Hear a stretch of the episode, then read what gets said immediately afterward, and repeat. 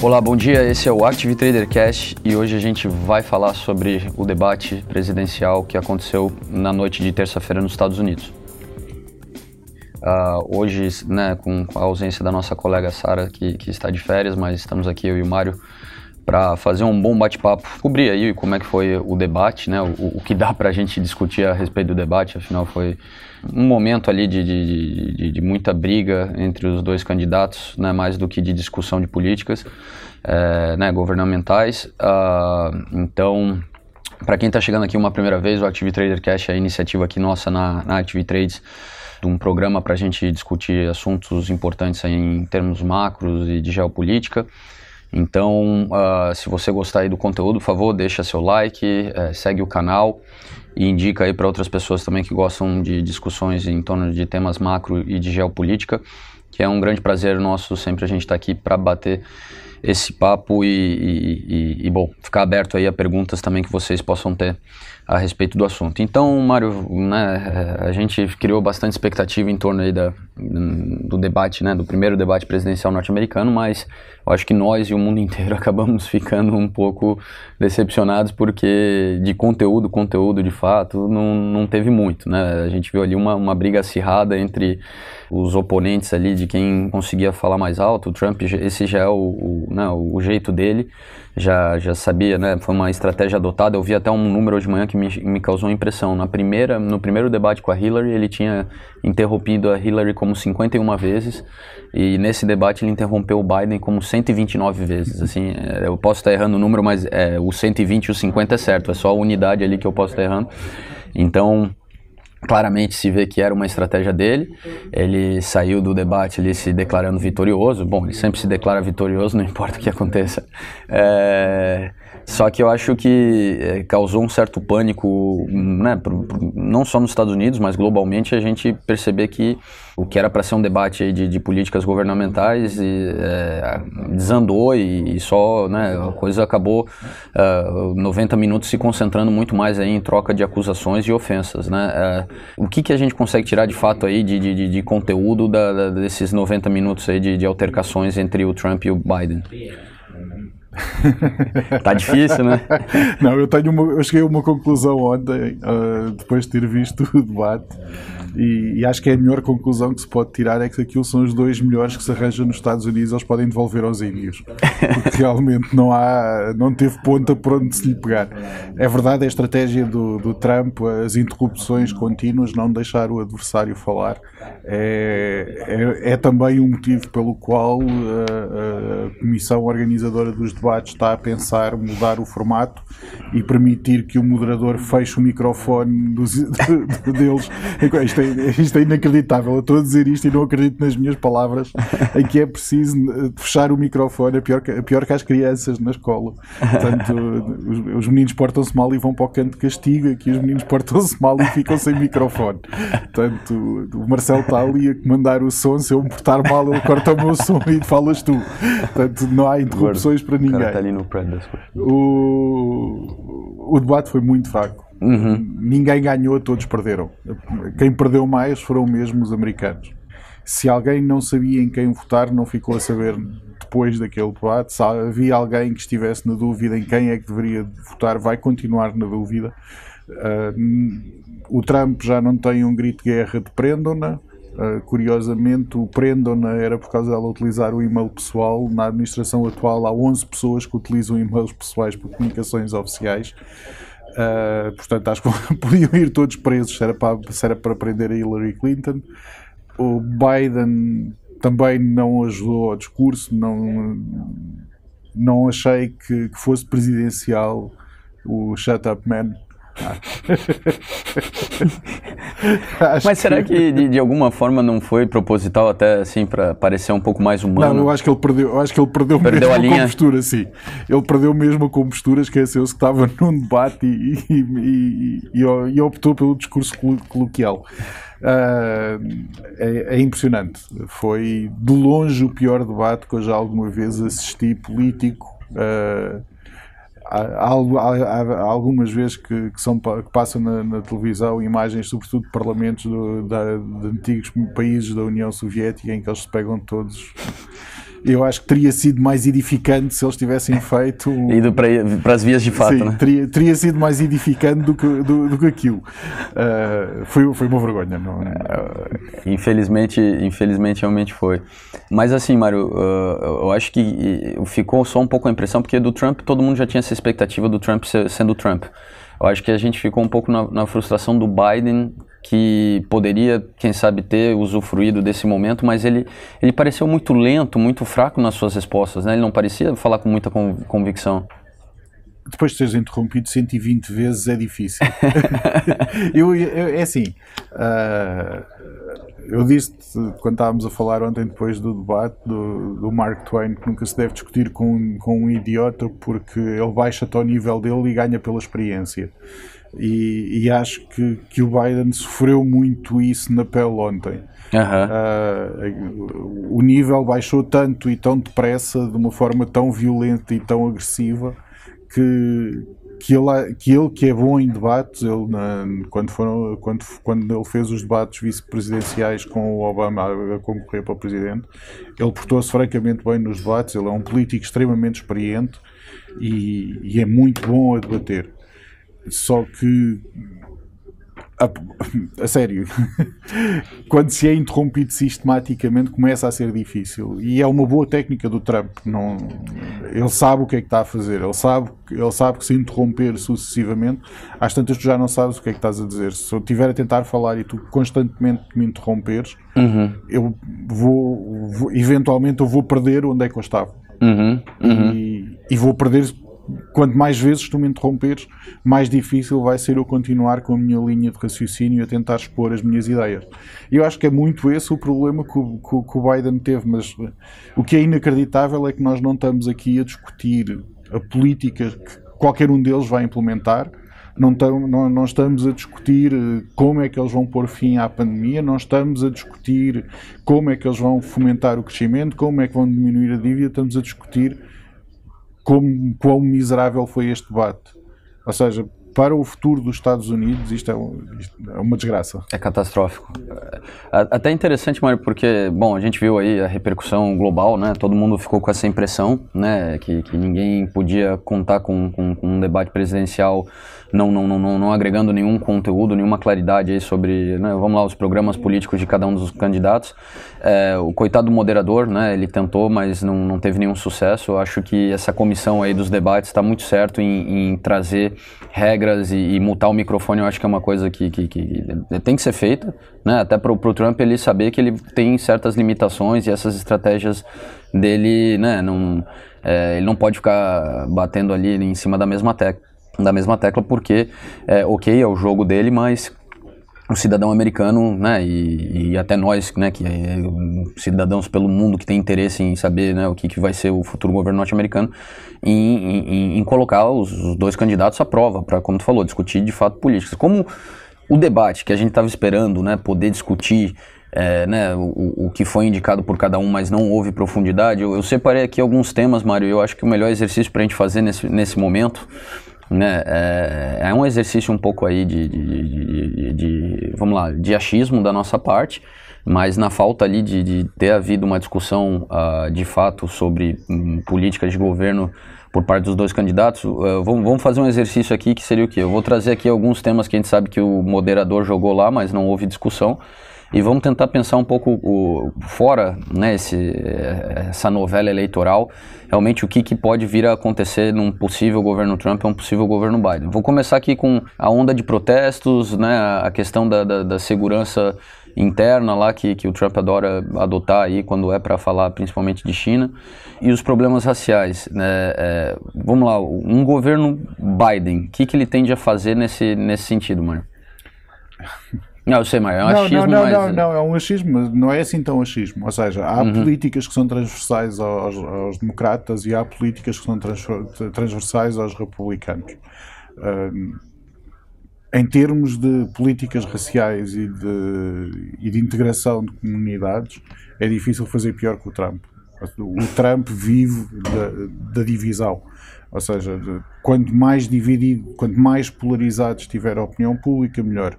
Uh, a maior parte dos políticos até hoje sempre se preocuparam em ter fãs.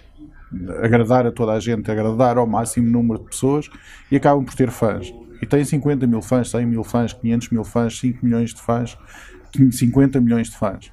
O Trump não, o Trump quer guerreiros. Uhum. Em vez de ter 50 milhões de fãs, ele tem 5 milhões de pessoas, 5 milhões de soldados, 5 milhões de guerreiros que estão dispostos a levar à frente. Portanto, uhum. é uma política de divisão e de, e, e de ataque frontal. Portanto, numa, numa política racial eh, levada pelo Trump, temos 4 anos de experiência que acabaram eh, como acabou ao fim de quatro anos, com uma população completamente dividida, eh, riots nas ruas, porque realmente a única maneira deles só ouvirem é assim, uhum. e, e, a única maneira que eles acham que têm de só ouvir é assim. E quando não tens mais, mais nenhuma opção, partes para a violência. Uhum. Uh, numa, num governo democrata talvez não fosse necessário isso, ou seja, haveria mais políticas de integração, haveria uma, uma tentativa maior de controlar uh, a evolução da situação sem deixar chegar ao ponto riots que, que, não aconteciam nos Estados Unidos há algumas décadas. Uhum. Uh, dentro de, de dentro de, de, um clima de aproximação, acho que seria mais isso. Ou seja, o Partido Democrata hoje, a maior parte da do, dos intervenientes políticos dizem que uh, os democratas estão muito mais à esquerda. Mas eu, eu, não, eu não acho isso. Eu já te mostrei no outro dia uhum. o, o, vídeo do, do Reagan e do, e do Bush a debaterem políticas migratórias.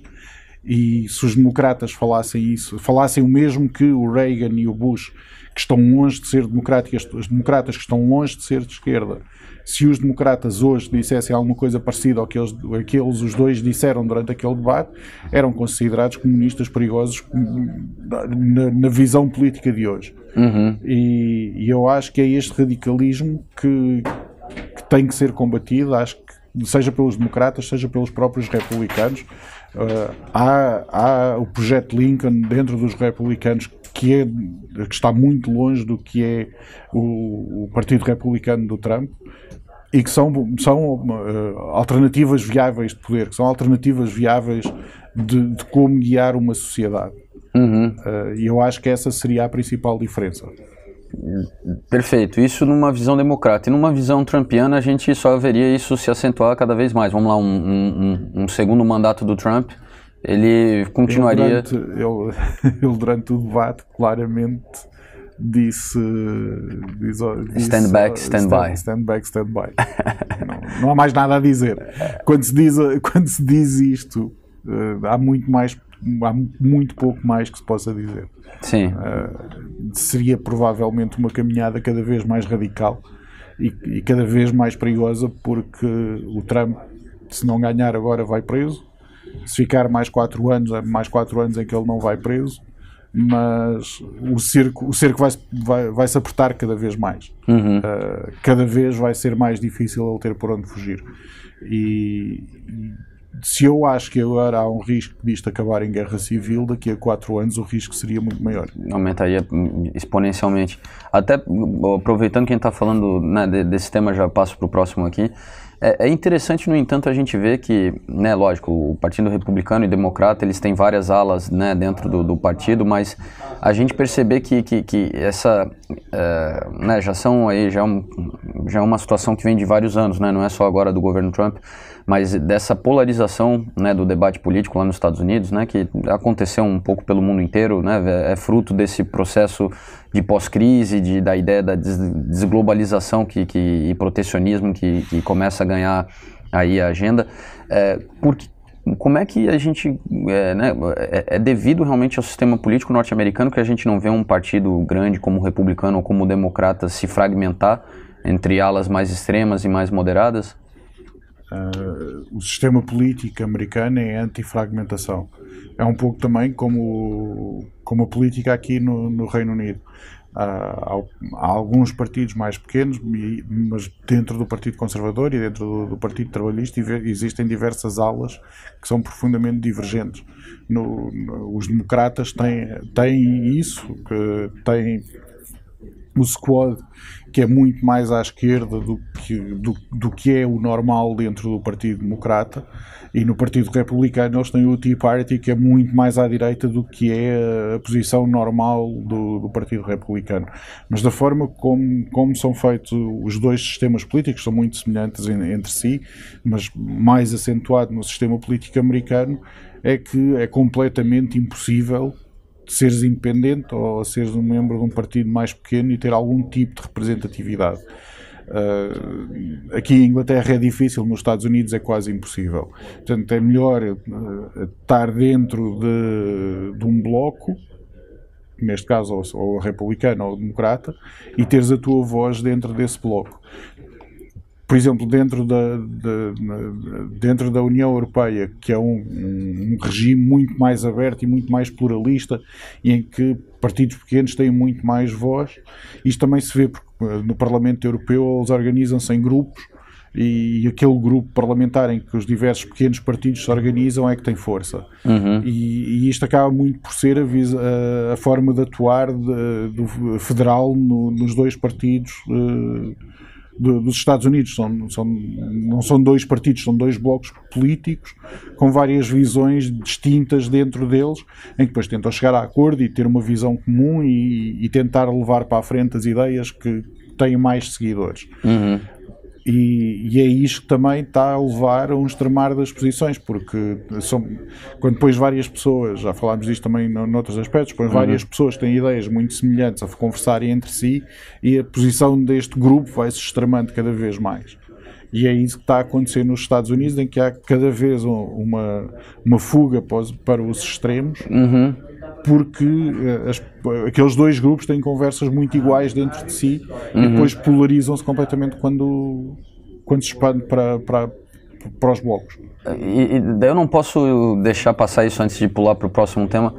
E o que, que aconteceu com os moderados? Né? Existe né, uma boa parte da população norte-americana que, que, seja republicano ou seja democrata, tem um, uma visão um pouco mais centrista assim, de mundo. E, e esse pessoal é, são, são os bons que se calam e deixam os mais agitados se manifestarem? Como é que tu vê isso, mano? Eu, era o que eu estava a dizer há pouco. O Trump tem 5 milhões de soldados. Uhum. E 5 milhões de soldados têm uma, têm, têm uma expressão muito mais forte e têm uma, uma força de convicção muito mais forte do que os moderados. Uhum. Quando mais vais para os extremos, quem faz as, as, revoluções são os extremos, nunca, nunca, nunca, são, nunca é o, centro que faz uma revolução. Uhum. Uma revolução vem sempre dos extremos. E o motivo da revolução, das revoluções todas virem dos extremos é que são os extremos que têm voz, são os, os, os extremos é que se inflamam e são os extremos que, que, conseguem transbordar para mudar um regime, para fazer um regime cair. E, e, é isso que se começa a ver hoje muito nos Estados Unidos, que é este extremismo, esta força de convicções, em que pessoas normais olham para o debate e dizem foram os dois uma desgraça, e os apoiantes do Trump dizem que ele foi maravilhoso e os apoiantes indefectíveis do, do, do, Biden dizem que ele também foi, foi maravilhoso. É um pouco ver a política como um jogo de futebol. Eu, uhum. eu, sou, eu sou deste clube e não me interessa que, que o presidente do, do meu clube seja um, um salafrário da pior, da pior casta, eu sou daquele clube e vou continuar a ser daquele clube, independentemente do, do, do presidente do clube e o, os partidos políticos começam a ser como um clube de futebol. Eu não me agrada ao presidente que está lá, mas eu não quero saber, eu sou daquele clube e portanto eu vou descobrir tudo o que ele diz que é a favor daquele clube que eu apoio e eu vou apoiá-lo porque ele também apoia o mesmo clube e somos amigos de infância desde que nos conhecemos. Uhum, uhum. Bom, vamos pular aqui para o próximo assunto, senão só nesse assunto a gente vai passar aqui o cast todo. Uh, mais uma vez, né, esse exercício aí da gente tentar imaginar aquilo que não foi discutido durante o debate. Bom, sempre conversando com a possibilidade do governo Biden, visto que o Trump a gente prevê um pouco uma continuidade daquilo que foi feito nesses quatro anos. Que tipo de mudança a gente pode ver no, na relação dos Estados Unidos com, com o resto do mundo, né? principalmente a parte de diplomacia e relações comerciais, num possível governo Biden, Mário? Ele realmente ser... é voltar ao que era antes? Não. Uh, a política externa norte-americana, o presidente tem alguma influência. Tem alguma influência na forma como ele fala e na, na forma, em algumas decisões que ele pode tomar de forma unilateral mas a política externa do, dos, dos, Estados Unidos não é tão dependente do presidente. portanto, iriam haver mudanças, seguramente, haveria, haverá de certeza alguma alteração do posicionamento dos Estados Unidos, sobretudo em relação à União Europeia acredito que não haveria uma, uma cisão tão grande entre aliados uhum. Portanto, e haveria também um novo esforço de cooperação por parte da União Europeia em relação aos Estados Unidos, mas não acredito que fundamentalmente fosse mudar uh, alguma coisa, que, que, haja uma mudança significativa da, orientação eh, geopolítica dos Estados Unidos. Os Estados Unidos cada vez veem mais a China como um antagonista, cada vez mais a China é uma força global a ter em conta e que os Estados Unidos vão tentar a todo o custo uh, reduzir a influência dela ou tentar conter essa influência ao máximo possível. Antes do Trump, tentou-se era, era previsível que fosse via acordo de comércio dentro do TTIP, uhum. uh, em que os Estados Unidos juntavam-se ao restante das economias asiáticas isolando a China. O Trump preferiu entrar pela violência das palavras e pela destruição de todos os laços económicos.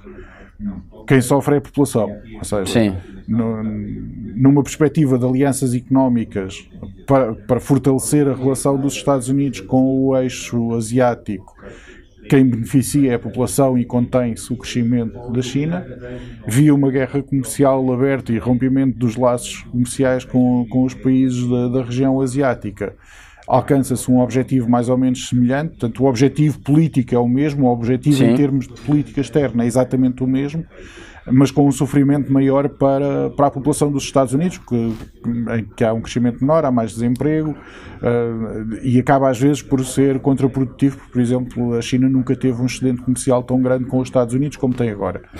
Uh, nem sempre as coisas têm o outcome esperado quando se muda muito ou quando se inflete muito a orientação de, de como se atinge um, um objetivo. Mas uhum. os objetivos seriam, seriam os mesmos, fundamentalmente os mesmos. Ou seja, os objetivos políticos do Trump a nível geopolítico internacional não são fundamentalmente diferentes dos objetivos políticos dos democratas.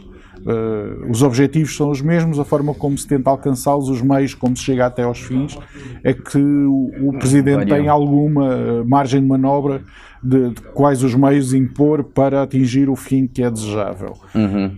Correu mal para o Trump, poderia ter corrido bem, é, é, difícil dizer se, até que ponto é que teria corrido bem.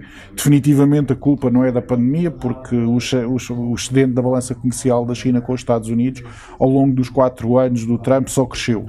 Uhum. Portanto, não, isto não é não é uma coisa um que tenha mudado, não é, não é uma coisa que tenha mudado ou que tenha infletido pós ou pré-pandemia ou em que a pandemia tivesse tido algum efeito. Não, não teve efeito nenhum, porque já era um movimento constante ao longo de, de toda a presidência do Trump mas fundamentalmente é uma aproximação de, de, a aproximação que se faz a atingir o fim é que poderia mudar, mas os fins políticos continuarão a ser os mesmos, seja um partido republicano no governo ou um partido democrata. É, é interessante porque é, né, o, o, normal a gente pensaria que os democratas buscariam retornar ali essa conversa de livre comércio global, de globalização, que, que né, foi a bandeira durante muitos anos ali da, da, da diplomacia norte-americana, mas a, a, a, dá, dá a entender, Mário, até né, a gente falando que um possível governo democrata não, não romperia tanto com esse sentimento de protecionismo em relação à China, que de certa forma os democratas eles tiveram que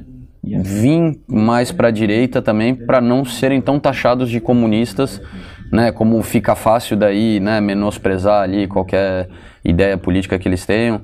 E, e, e, será que, de certa forma, até esse sentimento que, que talvez venha se perpetuar num possível governo democrata de buscar proteger os Estados Unidos contra a China, não, não vê um pouco desse movimento do, do, do Partido Partido Democrata, vendo que o discurso, né, vamos lá, que a população está esperando uma ação mais anti-China, e embora eles né, pudessem até pensar o contrário, eles se veem, com, sei lá, é, pressionados a, a também adotar um pouco essa postura?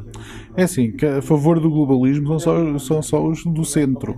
Uhum. O, os da direita, a extrema-direita, são antiglobalistas e os da extrema-esquerda são antiglobalismo. Uhum. Portanto, eles mudaram o nome, mas os, os extremos são Se nacionalistas. entendem nesse sentido. uhum. Os extremos são nacionalistas. A, a extrema-esquerda não é pró-globalismo e a, a extrema-direita também não é pró-globalismo porque as duas são fortemente proteccionistas do mercado interno nacional e são fortemente nacionalistas, seja de esquerda ou seja de direita. A forma, ou seja, é mais uma vez a mesma coisa do fim ser o mesmo, os meios é que divergem. uhum. Mas, mas os objetivos são, são largamente semelhantes.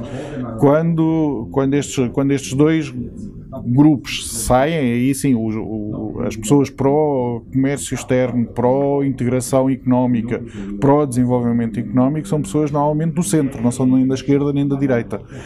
Ah, agora, dentro dos Estados Unidos, há uma grande parte do país, sobretudo o flyover country, que sofreu muito com o globalismo. Ah, Ou seja, hoje eu não vejo como via nos anos 80 eh, pessoas a morrer de fome em África.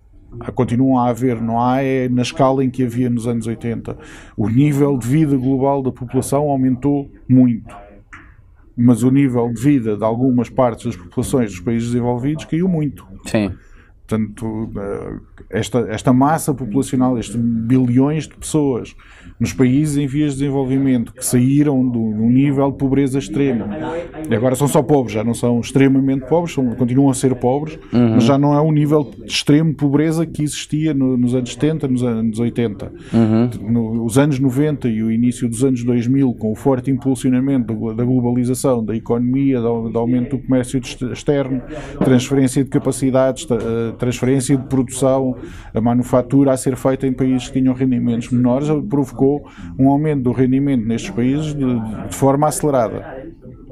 E ao mesmo tempo provocou que quem vivia destas indústrias nos países desenvolvidos sofreu muito. E, são, e é uma porcentagem larga da população.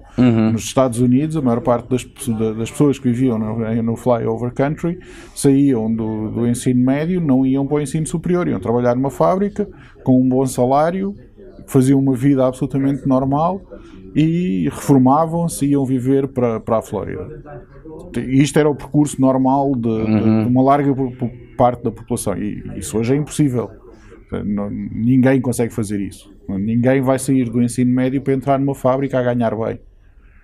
E, e isto estamos a falar de uma faixa muito grande da população. Sim. São muitas pessoas. Sim. E mais do que ser de esquerda ou de ser de direita, os dois partidos têm que agradar a estas pessoas. E, e é muito difícil dizer aquilo que os teus pais fizeram, aquilo que os teus avós fizeram, sinceramente, no mundo atual não é possível. E, e voltar com o relógio atrás também não é. Sim. De- de- se, se os políticos fossem responsáveis, tentavam reeducar a- a esta larga parte da população, tentar Para a dar nova novas- realidade. de- dar, dar a realidade como é e tentar reformatar estas pessoas e tentar fazer com que elas fossem capazes de suceder no, no ambiente global atual. Mas isto é muito difícil. Portanto, é mais fácil dizer que sim, sim, vamos voltar a trazer a produção e manufatura para os Estados Unidos ou para a Europa ou para onde quer que seja, porque isto não é só nos Estados Unidos, é no, no mundo desenvolvido Global. todo. Ah, e é mentira, não vai acontecer, não há como, não há como isso acontecer. O- as próprias, para as próprias pessoas dos países desenvolvidos não é interessante. A maior parte dos nossos fundos de pensões estão associadas a preços de ação e a títulos acionistas. Sim. Portanto, eu vou receber um bocadinho mais agora, mas o, o prejuízo para as empresas vai ser tão grande Que lá na que frente. vou- lá na frente, quando eu for receber o meu fundo de pensões, isto não é nada interessante para mim. Sim. Mas o lá na frente é daqui a 50 anos e e nós não estamos formatados para ver a 50 anos, nós estamos formatados para ver a 1, 2, 3 anos. Eu preciso pôr a comida na mesa hoje, não preciso pôr a comida na mesa daqui a 50 anos. Sim, verdade. É bom, então é, é- é o problema aí dessa falta de, de- de fragmentação aí partidária que, que, que faz com que ambos, né, am- ambos partidos fiquem de certa forma presos a agradar também essas camadas, né, vamos lá, esses, esses segmentos mais extremos aí dentro, dentro do partido. Bom, a relação com o resto do mundo, então, né, do Trump, a gente percebe que seria uma continuidade daquilo, né, dessa disputa comercial, que, ele, que é só um pano de frente para ele fazer essa, né, essa, essa briga geopolítica, né, o caráter econômico já deixou de ser somente econômico há muito tempo. E, e do Biden, concordo contigo, né, eu, eu acho que, ok, né, poderia ah, fazer por, um, por outros meios, mas também... eh, estariam ali buscando a proteção do emprego norte-americano e, e isso leva aí para esquecer o que foi aí até o passado recente a, discussão sobre é, liberdade econômica, né, o livre comércio. É interessante até porque a gente teve que ver faz pô, um, que, um ano, dois anos ali o, o, o discurso né, do Xi Jinping defendendo o livre comércio na OMC. Pô, tá tudo, tudo ao contrário daquilo que a gente viveu na nossa infância, né, cara? Pô, o cara num país comunista ali tá lá defendendo Sim, mas a China não é comunista. Não, eu sei, mas, mas é só a maneira de dizer, entendeu? Tipo, a China neste momento é mais capitalista do que os Estados Unidos. Do que todos os demais. É, bom, a, a, gente vê que também que é, essa situação de você desenvolver um, né, um, um, um setor industrial virar a fábrica do mundo, né, se manter competitivo, é, uma coisa que, que, que a China está tá dominando muito bem, tá? não é à toa que estão chegando né, aí para disputar o, o, primeiro lugar aí de maior economia mundial. Mas é, é, será que é, o, que o que a gente vê acontecer ali com os Estados Unidos e viu acontecer com né, outros países industrializados da Europa tende também a acontecer com, com, a, com a própria China, que, sei lá, daqui a 30 anos talvez a mão de obra lá comece a encarecer? Não, é daqui a 30 anos. Não, eu estou exagerando 30 anos para jogar para frente. Eu também acho que é uma coisa muito mais breve. É... É, tu vê como, assim, 10, 15 anos, quem sabe a China já deixando já, de ser competitiva na, na, Já está a deixar de ser competitiva. Já há deslocaliza... já havia. Agora acelerou-se por causa da guerra comercial. Eh, houve uma aceleração desse, desse movimento, mas já, já antes já, já começava a haver empresas a deslocalizarem para a Malásia, para o Vietnã e para o Camboja porque a mão de obra era mais barata e a mão de obra da China começava a ficar eh, cara e a não justificar uh, a presença da, da, da, manufatura nesses países. E, e, isto é um ciclo, ou seja, saiu da, da, Europa Ocidental e dos Estados Unidos, deslocalizou para a China e depois continua a deslocalizar à procura sempre da mão de obra mais barata. O que é normal, porque as empresas querem maximizar o lucro e desde que o preço da mão de obra mais o custo de transporte não seja impeditivo, uh, vão sempre procurar o sítio que tiver a mão de obra mais barata. Uh, hoje em dia, com robôs, já não, se, já não, a maior parte da produção é feita de forma mecanizada. Portanto, o robô funciona tão bem na China como funciona nos Estados Unidos, como funciona na Europa. O, a única coisa que é fundamentalmente diferente é quanto é que custa a pessoa que está a manusear o dito robô. A qualidade do produto final vai ser igual. Uhum. A qualidade da Louis Vuitton feita na China ou feita no, em, em Paris, a qualidade é exatamente igual. Não tem diferença absolutamente nenhuma. A Louis Vuitton põe made in China nos produtos que eles fazem que são feitos na China. Não, não são falsificados, são, são mesmo deles. Os que são falsificados, eles põem que são feitos em Paris. uh, E a qualidade da produção é exatamente igual. Eh, eh, o custo da mão de obra vai subindo. Eu, quando estava a trabalhar na China, um, um empregado especializado bancário, o salário dele era de mais ou menos mensal, acho que andava mais, mais ou menos pelos 100 dólares. Num cargo, Sim. uma posição especializada de back-office, eh, era mais ou menos o salário dele. e houve, houve uma altura que eu estava a tentar convencer o meu diretor a dar-me um aumento e, e, o HSBC transferiu metade do back-office para a China e publicaram os salários e eu desisti de pedir o aumento. Pensou bem, né? Pensei bem na minha vida e achei que era melhor ficar calado. Uh, e hoje em dia está longe de ser isso. Um empregado especializado bancário na China não recebe 100 dólares. E isto foi, foi há 20 anos. Portanto, num, num período de 20 anos, os, os salários decuplicaram e, e, já há deslocalização e cada vez vai haver mais ou cada vez haveria mais. Neste momento vai haver menos porque com a guerra comercial há cada vez maior uma intervenção do Estado para impedir que isso aconteça. Uhum. Portanto, subsídio, os subsídios estatais vão, vão durante algum tempo obviar essa, essa realidade. Mas se não tivesse havido a guerra comercial, essa deslocalização teria sido mais feroz. Uhum. Mas é do interesse é do interesse dos países que essa deslocalização aconteça. Sim. É do interesse de um país que o, o, o trabalho não especializado seja feito fora e que a população local seja treinada e preparada para fazer trabalho especializado. Sim, sim. Porque o, o valor acrescentado é muito Um valor maior. agregado muito maior, verdade. Verdade. O, bom, só para não desviar do assunto aqui, porque senão a gente já poderia falar da OMC, que, né, que a gente ainda se questiona né, qual que é o papel da OMC nesse mundo que está se desglobalizando. Mas vamos, vamos para o próximo aqui, Mário, que também é um tema que eles chegaram a, a, falar brevemente, né? Mas daí já trocaram ali acusações e a coisa não andou, que foi o, o, a mudança climática né, global. A gente sabe que isso faz parte da agenda do Partido Democrata, né, até uma coisa que o Trump joga né, como negativo da parte do, do, do Biden e dos democratas, essa, essa agenda ecológica, é, o, o, o que, que a gente poderia Assim, fora o óbvio que os democratas tendem a reafirmar o Acordo de Paris e o Trump né, só continuaria da mesma forma que. Nesse sentido, eu acho que o Trump só faria a mesma coisa que ele fez nos últimos quatro anos, que na verdade é até mais do que fazer é o não fazer, né? Eu acho que não é nem fazer, é não fazer, não perder nem tempo com isso. É, mas já o Biden não, né? É, é parte das bandeiras que, que o Partido Democrata levanta, essa consciência ambiental. E, e, então, assim, fora voltar a reafirmar o Acordo de Paris, o, o que mais a gente poderia esperar né, num possível governo democrata nessa parte de, de, de, de do né, vamos lá, mudanças climáticas, sabendo que, né, aquilo que a gente acabou de discutir, como os democratas eles se veem pressionados a não ter uma agenda tão própria assim, para não, né, não não perder os moderados republicanos, todo mundo começa um governo já olhando né, se, se tem chances de continuar lá na, nas próximas eleições. É, que tipo de, de, de, de vamos lá, de, de, atitude política talvez os democratas vão querer ter nesse sentido? Assim, vão voltar a se, a se comprometer com certos targets é, é, ou vão hum, talvez apontar para o maior poluidor do mundo e, e falar que quem paga a conta são eles?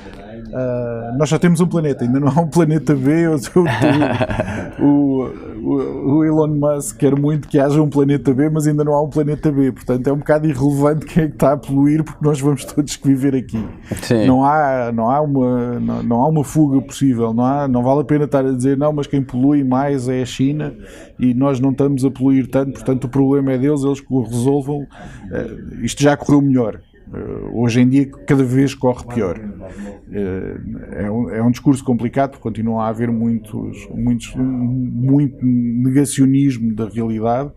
Uh, a maior parte das pessoas são influenciadas por, por grupos que são financiados pela indústria, nomeadamente petrolífera, em que não é propriamente do interesse desses grupos que haja uma alteração dos paradigmas energéticos mas o que é um facto é que nunca houve tanta seca como há hoje e, e, e, nunca houve tantos incêndios como há hoje.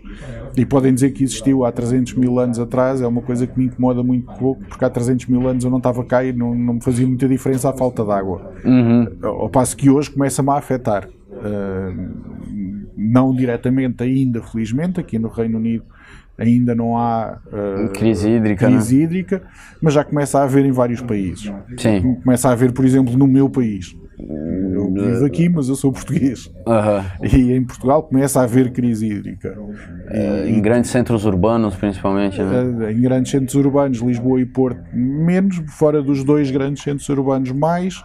Uh, a nossa maior barragem, que é a barragem do Alqueva, neste momento já se, a barragem do Alqueva foi construída nos anos 90 e, e tem não sei quantos mil milhões de, de, de litros, ou de, uhum. uma coisa completamente absurda. É tão grande que quando, quando foi fechada uh, houve uma, uma aldeia que foi submersa. Uhum. E hoje vê-se a aldeia de novo. Nossa, olha só. Portanto, começa a ser preocupante. Mas não é só aqui, no, no Camboja igual. No, no Camboja, o ano passado, uh, a época das chuvas começou três meses mais tarde do que devia ter começado. Uh, as casas que são construídas em stilts para, para, ficarem, para ficarem em cima do, do, do nível da água, não tinha água. Não era que a água estivesse baixa, não havia água, pura e simplesmente. Portanto, estavam as, as casas construídas em cima de, de, dos stilts e se eu não soubesse que era suposto haver ali um rio, ia-me perguntar, esta gente está toda doida. Mas isto é cada vez um problema maior. Portanto, eventualmente, o homem é muito bom a reagir, eventualmente vamos ter que reagir. Sim. A política, seja do Trump, seja do Biden, seja de quem for, não vai poder negar for, a urgência, né? Se for nos próximos quatro anos, nos próximos quatro anos alguma coisa iria ter que ser mudada, se não for vai ser nos próximos oito ou nos próximos doze. Mas eventualmente alguém vai ter que fazer alguma coisa. E, e até haver um planeta B, alguém vai ter que tomar decisões difíceis aqui e que vão afetar muitas pessoas. Não há como fugir, mas sim, dentro das políticas dos dois, o, os democratas dizem que sim, que vão fazer mais pelo ambiente, nunca fizeram grande coisa antes. Pode ser que agora façam, não é difícil dizer. Uh, isto é como tudo, boas intenções está o inferno cheio. Sim. Não, não vejo, não vejo uma, uma grande vontade dos democratas em mudarem também aquilo que eles sempre fizeram ao longo do tempo. Portanto, o Biden pode dizer em campanha que sim, que vai ser maravilhoso. Fazer alguma coisa já vai ser mais do que o Trump fez, uhum. mas não vejo que vão fazer grandes coisas. E o, o, Trump vai ser mais do mesmo. Não, não me parece que ele de repente vá, vá vá dizer que não, que isto é o fim do universo e vamos pôr todos não, não. painéis solares e ventoinhas. Ele já deixou claro que não, não, não faz parte da, da, da agenda dele, e por isso nem, nem, nem adianta discutir o que seria né, a continuidade dele, porque já está óbvio que não, não, não é do interesse. É, é, interessante até que tu comenta isso, Mário, da, da água, né? Primeiro que no Brasil, não faz muitos anos, a gente teve uma situação bem crítica no, em São Paulo, né, a ponto de ter racionamento de água e e as pessoas terem que se privar de, de coisas básicas como tomar uma, um banho, né? É, é, incrível, mas só quando a, gente nos falta uma coisa que a gente tem como essencial, a gente dá o devido valor a isso. E eu achei interessante porque saiu também uma notícia agora que o, o Jack Ma foi superado por aquele outro bilionário chinês que construiu, né? Eu vi que ele tem equivalente a 340 bilhões de reais ali, a fortuna dele. E o império dele é um império de, de água, né? Ele vende é, né, garrafas de água, então é, é, bem emblemático a gente ver que o, a pessoa mais rica na China é um cara que vende água. né? É, é, bom, a, a, é interessante porque assim, ao mesmo tempo a gente vê da China notícias de que eles pretendem ser neutros em carbono em 2060 e é exatamente o tipo de comprometimento que nesse momento não está vindo nenhum dos Estados Unidos, né? Bem pelo contrário, né? A gente não está comprometido com nada, a gente vai continuar fazendo do jeito que a gente quer. Bom, vamos pular para um próximo aqui, Mário, que, que, é, que, é, que, a gente gosta desse aqui. Economia norte-americana, né? Sustentabilidade da, da dívida. E, e, e, o papel dos treasuries e do dólar ainda, né, como a referência que eles são aí, respectivamente, como título de, de reserva de valor e moeda de reserva de valor aí é, globalmente. É, um possível, bom, o governo Trump a gente tende a ver muito mais do mesmo, né? então vamos, vamos visualizar o que pode ser, quem sabe, um possível governo do, do, Biden. O que, que os democratas poderiam fazer de diferente, sendo que nesse momento eles estão discutindo né, um possível novo pacote de resgate de mais 2,2 trilhões. Né? É, é, é, é, foda, mas a gente tá falando de trilhão, sabe? Não é de bilhão, que de bilhão tu até fala, não, pô, peraí, né? Comparado com o PIB, isso se paga em algum momento da história. Mas, é, cara, tá, tá, tá, me impressiona muito, né? Mas daí a gente vê os próprios democratas, ele não sabe se em critério de sabotagem de um possível novo governo Trump ou não, mas, é, né, lógico, todo mundo tá usando o papel de vamos botar a economia de volta nos trilhos, mas é aquela coisa, né, Mário? Tipo, eu, eu, é complicado eu querer, vamos dizer assim, eu me restabelecer é, né, economicamente aí é, assumindo muito mais dívida né, é, num momento de crise. O é, que, que tu acha que, que, que, que, que os democratas podem tentar fazer diferente? Né? Sendo que o, o Fed ele já assumiu um compromisso de, de médio e longo prazo, né? de que não vai até para é, ajudar o mercado a normalizar a curva de juros, de que não muda nada até 2023. Então a parte monetária não deve ter um choque muito grande, né? apesar de que tudo é possível no mundo de hoje em dia. Mas e a parte fiscal? Né?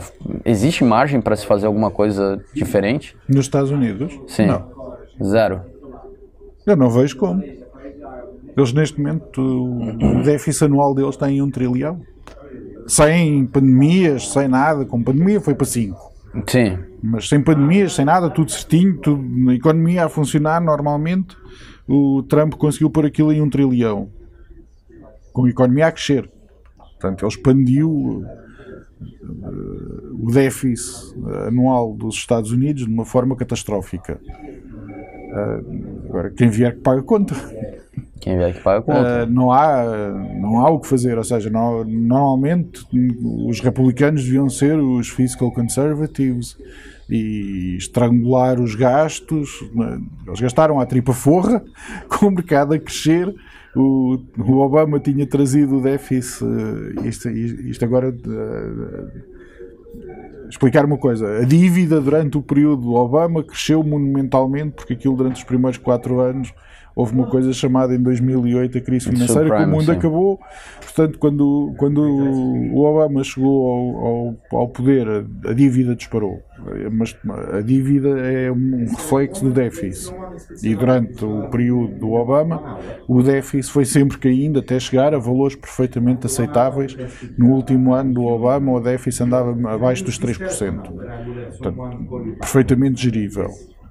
O Trump entrou e conseguiu levar aquilo para os 9%. Agora que a economia encolheu 10% e ele teve que multiplicar por 5, o déficit deve andar pelos. Ainda não vi os valores finais, mas deve, deve andar acima dos 10% seguramente. E isto é completamente incomportável. Uh, Alguém vai ter que pagar a conta. Por muito que os juros estejam cá em baixo, por muito que. Uh, por, muito, por muito que tudo, a dívida está lá. E o FED pode não mexer até 2023, o FED pode não mexer até 2025, mas a alguma altura o FED vai ter que mexer. Sim. E isto há custos, ou seja, para o governo poder se endividar de forma monumental porque a taxa de juros está muito baixa, significa que há alguém que está a pagar a conta. Há sempre alguém que paga a conta. Sim. E se os juros estão tão baixos, quem está a pagar a conta são os reformados deveriam estar a receber juros pelo que pouparam durante a vida toda e não recebem os juros porque a taxa de juros está cá em baixo. Portanto, o governo gasta a tripa forra, mas quem, quem, quem se dana são as pessoas que pouparam. As pessoas que normalmente votaram neles uhum. são quem mais está a pagar a conta. E, e isto não fica por aqui. As empresas também se podem endividar mais, mas os, o retorno do dinheiro tem, é, não, não é recompensado da mesma forma. Sim. Uh, as pessoas têm que assumir riscos maiores. as pessoas como eu, como tu, que ainda está a trabalhar e a fazer poupanças, cada vez temos que assumir riscos maiores para, ter, para tentar ter algum retorno. E, e, nós não podemos correr riscos de forma inadiável. Eventualmente, vamos começar a aproximar da idade da reforma e vamos ter que diminuir esse, risco. esse risco. Uhum. E como é que fazemos quando chegarmos à reforma? É complicado, Mário. Até porque é, eu acho que esse tema eu vi faz pouco tempo. É, querendo se vender a ideia de que, o, o, na verdade, o Fed tá, estaria, o Fed, empresas e outros governos pelo mundo estariam aproveitando a realidade dos juros baixos para é, refinanciar sua dívida, né? Ou seja, vou trocar uma dívida antiga, né, que vai começa a vencer e com juros ali, né, da, da época que os juros eram normais e agora, né, minha, minha, minha nova base da dívida está girando em cima dessas taxas, é, né, praticamente inexistentes, muito baixas. É, só que é, é, como tu falou, né? Isso, isso, isso traz consequências. Muito dessa consequência a gente não, não, não, visualiza ainda, mas se fará sentir ao longo dos próximos anos e a gente vai olhar para trás para esse momento e lembrar, né, da, o, o, que foi o, o trigger dessa situação. É, uma coisa que eu sei que, que, que, que, é delicado da parte dos democratas, mas é, nessa equação dos Estados Unidos buscarem em algum momento normalizar a sua economia, né, para não perder totalmente a confiança global, eles vão ter que aumentar impostos. E aumentar imposto não é uma medida popular em, nem aqui nem na China, né? na China não há impostos, então eles não sofrem desse mal.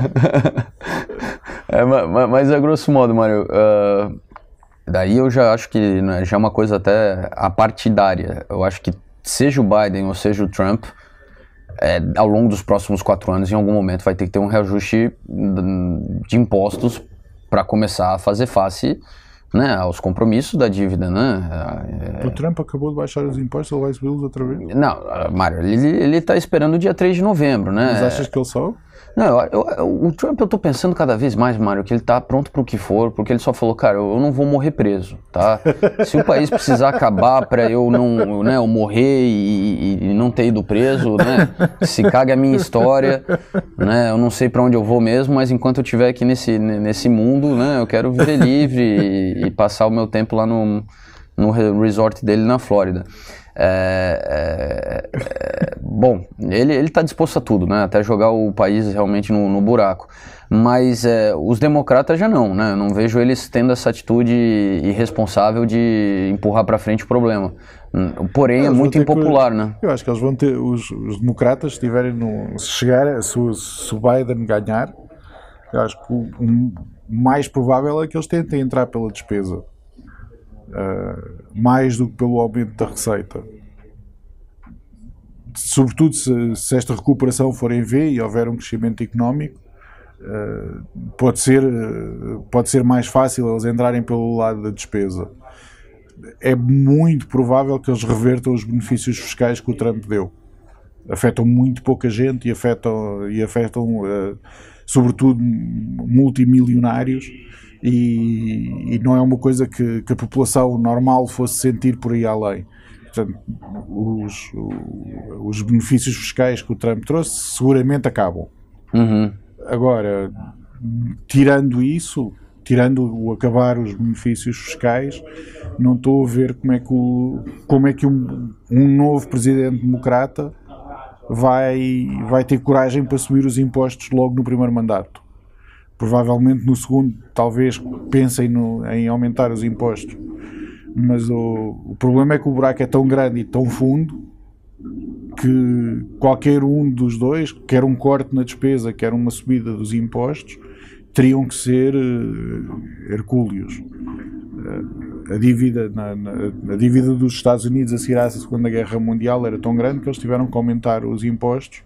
Uh, o, último, o último escalão dos impostos era 90%. O último escalão de impostos hoje nos Estados Unidos, nos Estados Unidos acho que é 15% ou 20%, uma coisa assim. Portanto, eles têm, dos 20 até aos 90, eles têm muito Tem por onde muita ir. margem, é. Uh, mas não estou a ver ninguém a conseguir fazer isso. E a dívida na seguir à Segunda Guerra Mundial, como porcentagem do PIB, era menor do que é hoje. Daí eu acho que uh, existe uma solução, Mário. Existe uma solução. Vamos sempre para a solução mais fácil, né? Como ser humano, a gente tem que buscar o que é mais fácil. Vamos para. Né, eu, é que eu, eu, eu, fico com o nome em inglês aqui, mas o português ali é a teo, teoria monetária moderna. Então vamos emitir dívida até o final dos tempos, né? A, a solução inicial seria essa. Aliás, é nunca houve tantos defensores da, da, da, da teoria, teoria moderna como há hoje. e ela já tem uns 100 anos. É, mas continua moderna, tá? Não, não, não, não muda o nome. Vi, nunca, vi ninguém, nunca vi tanta gente a falar dela como hoje. Ganhou uma coisa que estava no. Quando eu estudei economia, devia vir para aí um parágrafo assim num livro deste tamanho. Sim, Joe, há 100 anos atrás, sim, uns malucos ninguém, pensaram sim, que. Né? Ninguém falava nisso. Quando, quando no, no meu, nenhum dos meus compêndios de economia, a sério, acho que eu li sobre a teoria monetária moderna, eu devo ter lido um parágrafo. Não, não era mais do que isto. Era olha o que estes malucos defendiam, era mais ou menos esta a ideia. Qualquer professor de economia há 20 anos, 30 anos atrás era o que dizia. Havia há uns, sim, na altura era 50 anos atrás, uns malucos que acharam que isto era uma boa ideia. Não é uma boa ideia. portanto, vamos dedicar aqui um parágrafo só porque é importante, que é histórico, portanto é importante saber. Não é de todo uma boa ideia. Mas hoje em dia não, hoje em dia há vários, vários economistas começam a olhar para, para aquilo com mais atenção e a dizer, se calhar, mas faz sentido, ou seja, quando, quando o buraco já é tão grande, quando já está tão fundo, uh, a única solução é começar a olhar para soluções disruptivas, mesmo que essas soluções disruptivas tenham sido implementadas, uh, equacionadas há 80 anos atrás e que toda a gente na altura disse que eles eram completamente loucos. Sim, é, bom, é, bom, tem pessoas que hoje em dia dizem que não, mas eu ainda não, não mudei essa opinião. Sei lá, Mário, eu, é, eu acho que nós como pessoas, indivíduos, a gente tem as nossas próprias finanças pessoais e, e, e o, não, né, e o atual sistema que, que a gente vive aqui capitalista, ele demonstra que, é, cara, né, tu até pode ser irresponsável por um tempo, mas não por muito tempo, né? Então, é, é, é, mais uma vez, é, a gente sabe que os Estados Unidos, né, na posição que se encontra, ainda tem bastante margem, né, para continuar no, no, nessa, nesse atual movimento aí de, de aumento de dívida para financiar uh, o custeio, né, do, do, do vamos lá, do, do, da máquina estatal e de governo. Uh, até o que tu falou, Mário, eu acho que é, sim, a gente né, aumentar imposto é, é super impopular, mas é, cortar gastos também não é um, algo fácil de ser feito em nenhuma esfera, ainda mais na esfera governamental, né, onde na maioria das vezes o, o, o civil servant, né, o funcionário público, ele goza até de, de, de, de, privilégios que não existem no setor privado. E a máquina pública norte-americana é gigantesca, né? A gente sabe que o, o governo norte-americano, o governo federal norte-americano, acho que né, só, só, só, só perde aí para países onde o Estado é obviamente omnipresente na economia, no, na sua estrutura, no número de pessoas que trabalham né, diretamente para o governo federal norte-americano. Então, é, é, concordo contigo que, pelo jeito, a teoria monetária moderna é a melhor saída nesse momento mas é, eu acho que a insistência nesse caminho de, de, de, de não querer ass assumir a responsabilidade de, de, uma disciplina fiscal vai ter custo, né? Em algum momento a, a conta vem, eu só não sei para quem, tá? É, o, última coisa aqui, Mário, até para a gente é, já caminhamos aqui para o fim do nosso nosso bate-papo.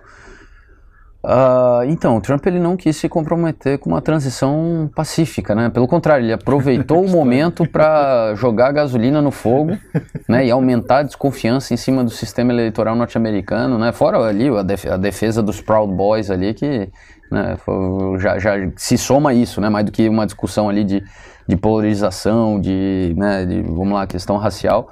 A gente sabe que ele chamar os Proud Boys para briga ali é um pouco ameaçar que a transição não será pacífica. É, como é que os americanos, a gente vê os caras aqui na Bloomberg, né? É, eu vejo eles consternados, mas ainda assim, né, aceitando, né, que um candidato a presidente ache normal, né, colocar em questão ali o processo democrático. E depois a gente ainda xinga a China, né, dizendo que lá não é que foda. Ah, os Estados Unidos, durante os últimos quatro anos, perderam a voz em muitas coisas. E sim, eu, eu considero bastante provável que, que, que, o mandato, se o Trump perder, que acabe em, em guerra civil. Não, não me surpreenderia de todo. E, e não, não me surpreenderia porque depois de 200 mil mentiras uma mentira por segundo quase, uh, utilizar descaradamente fundos públicos para gastar nas propriedades dele. Uh, e ele continua com 40% da população a achar que sim. Portanto, quando tu fazes tudo isto e continuas a ter 40% das pessoas a dizerem que sim, tá, este é o caminho certo, há alguma coisa que está muito errada. E, e se não houver uma se o Trump perder, duvido que haja uma, uma, uma transição pacífica de poder não estou a ver o Trump uh, com um sorriso nos lábios a dizer ao oh, Biden, senta-te aqui, vamos conversar sobre como é que vai ser a tua Sim, presidência. Estou preocupado contigo, e, né? quero te ajudar, que, que é essa transição seja boa.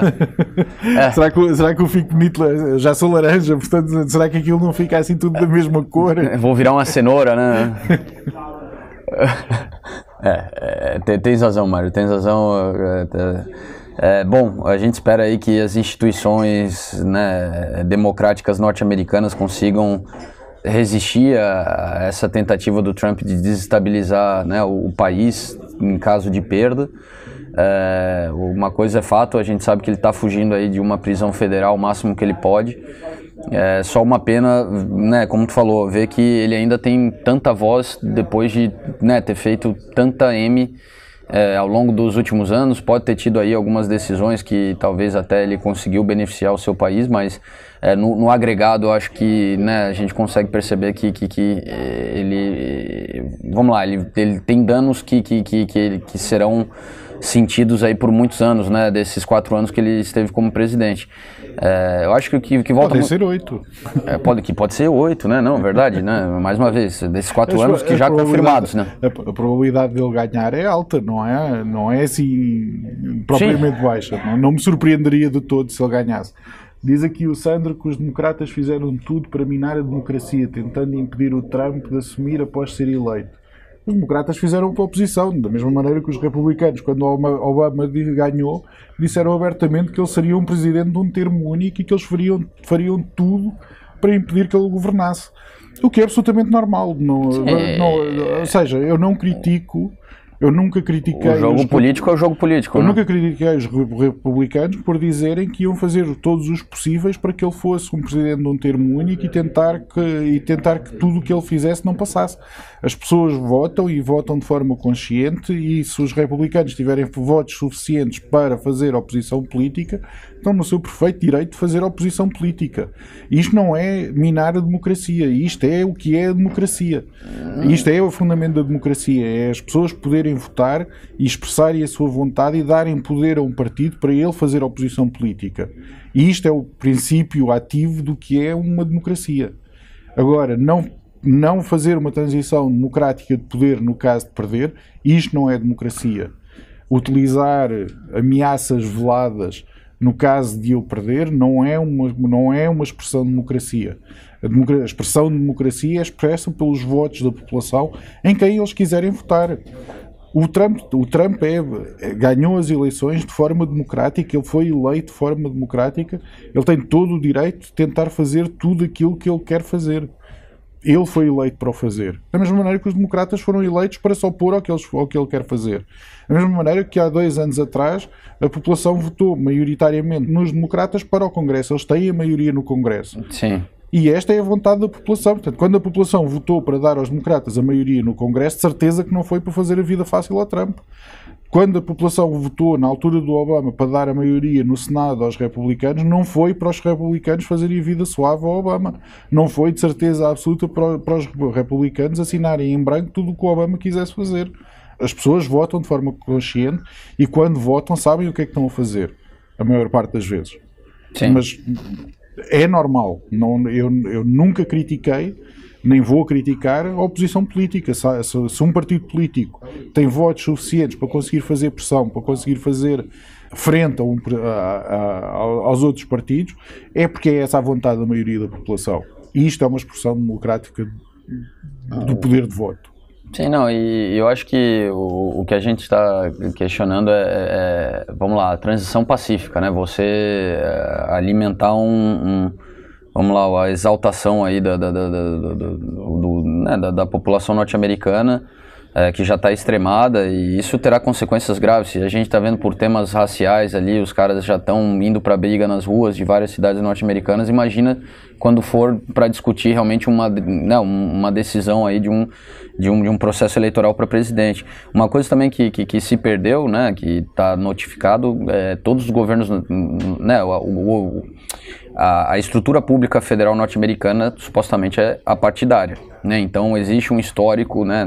os Estados Unidos é o que é exatamente pelo investimento estatal em inovação e, e toda essa estrutura que banca aquilo que empresas privadas não conseguem bancar.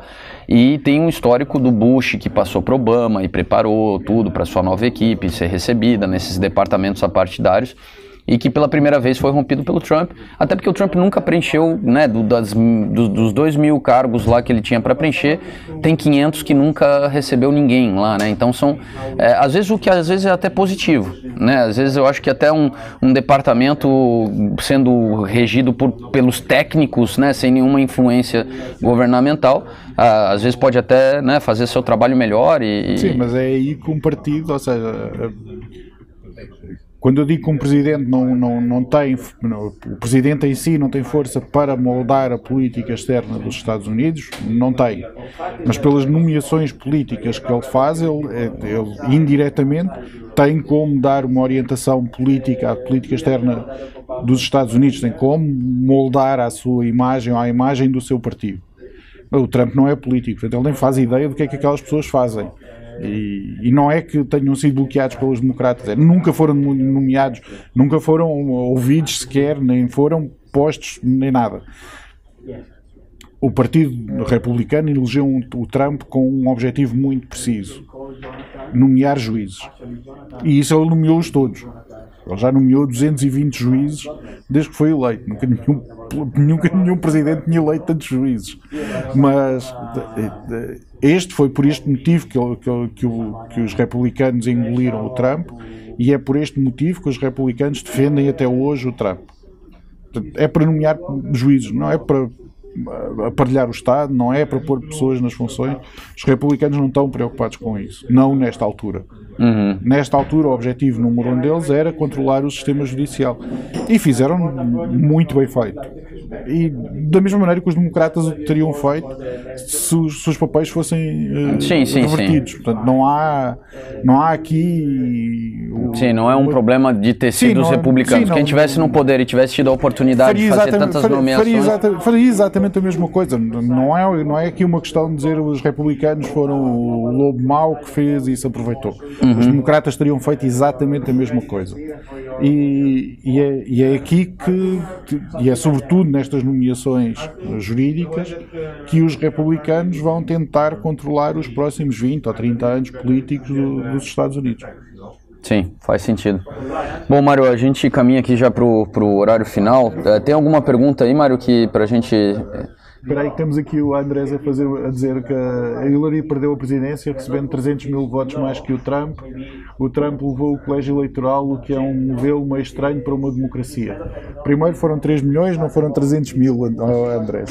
Segundo, segundo é, uh, o colégio eleitoral nos Estados Unidos faz todo o sentido. Uh, os Estados Unidos é uma federação de Estados e os Estados têm que ter representatividade.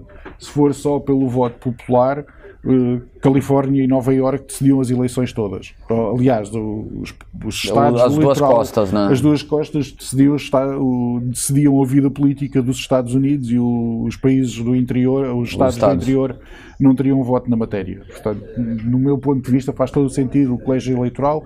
Todos os presidentes dos Estados Unidos são eleitos pelo colégio eleitoral. O Trump foi eleito pelo colégio eleitoral, da mesma maneira que todos os outros antes dele também o foram.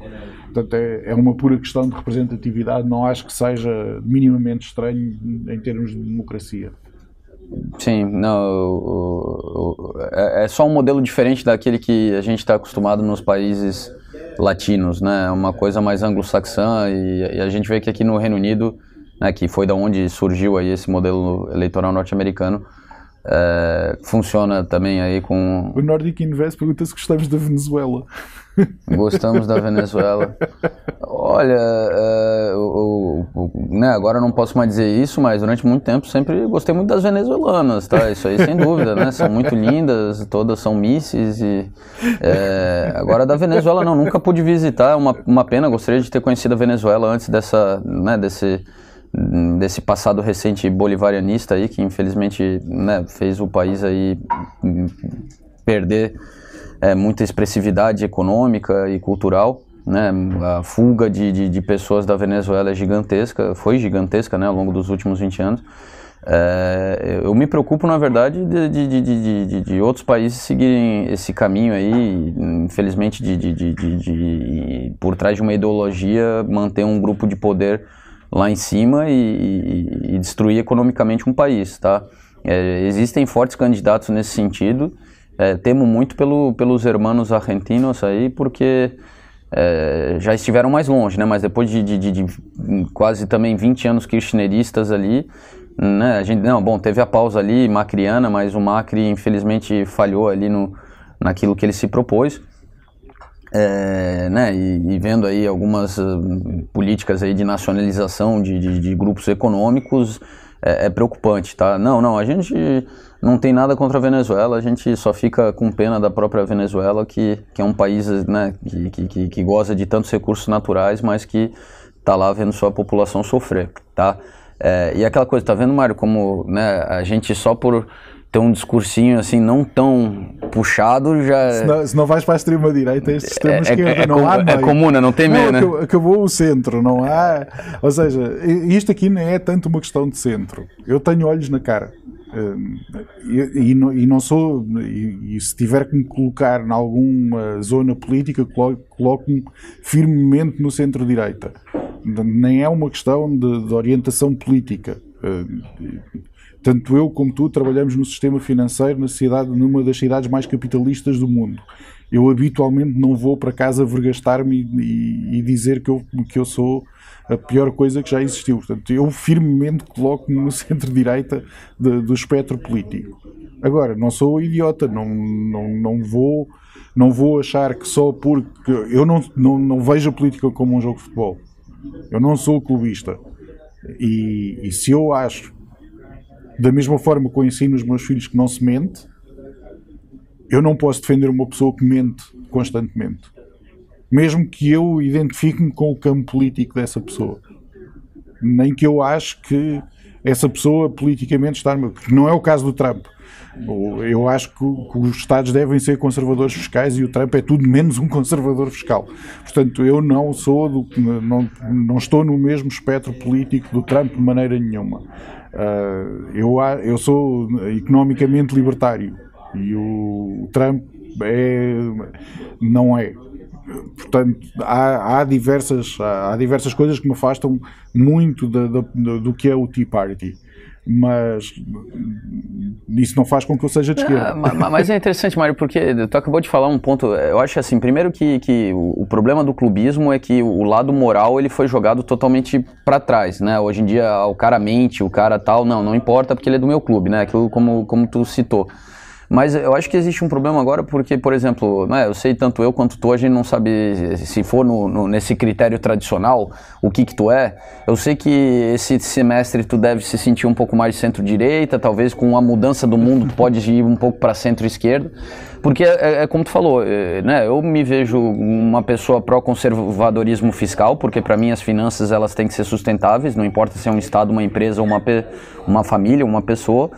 Mas ao mesmo tempo eu, eu tenho um que esquerdista aqui, da, da né, de, de, ver aqui a Europa, que é um, né, uma economia é, né, de, de, livre mercado, mas que onde a participação do Estado é, é imensa para atenuar as desigualdades entre as distintas camadas da população.